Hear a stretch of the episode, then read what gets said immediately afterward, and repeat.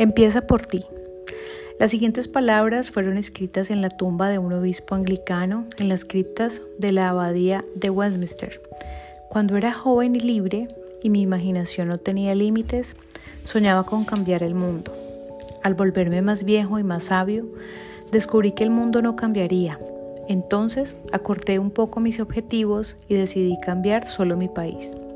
Pero también él parecía inamovible. Al ingresar en mis años de ocaso, en un último intento desesperado, me propuse cambiar solo a mi familia, a mis allegados, pero por desgracia no me quedaba ninguno. Y ahora que estoy en mi lecho de muerte, de pronto me doy cuenta, si me hubiera cambiado primero a mí mismo, con el ejemplo habría cambiado a mi familia. A partir de su inspiración y estímulo, podría haber hecho un bien a mi país. Y quién sabe, tal vez incluso habría cambiado el mundo.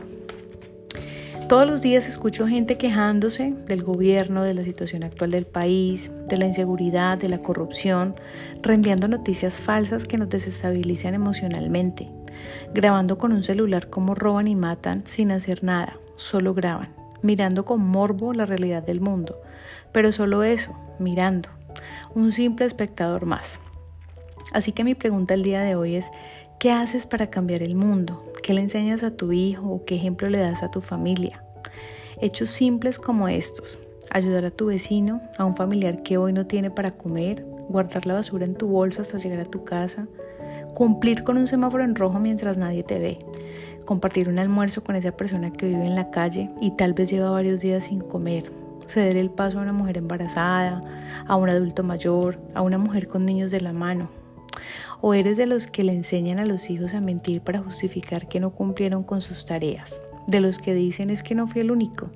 Habían muchos haciendo lo mismo.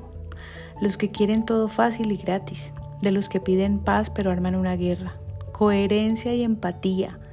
Coherencia con lo que quieres tener y exiges y lo que haces.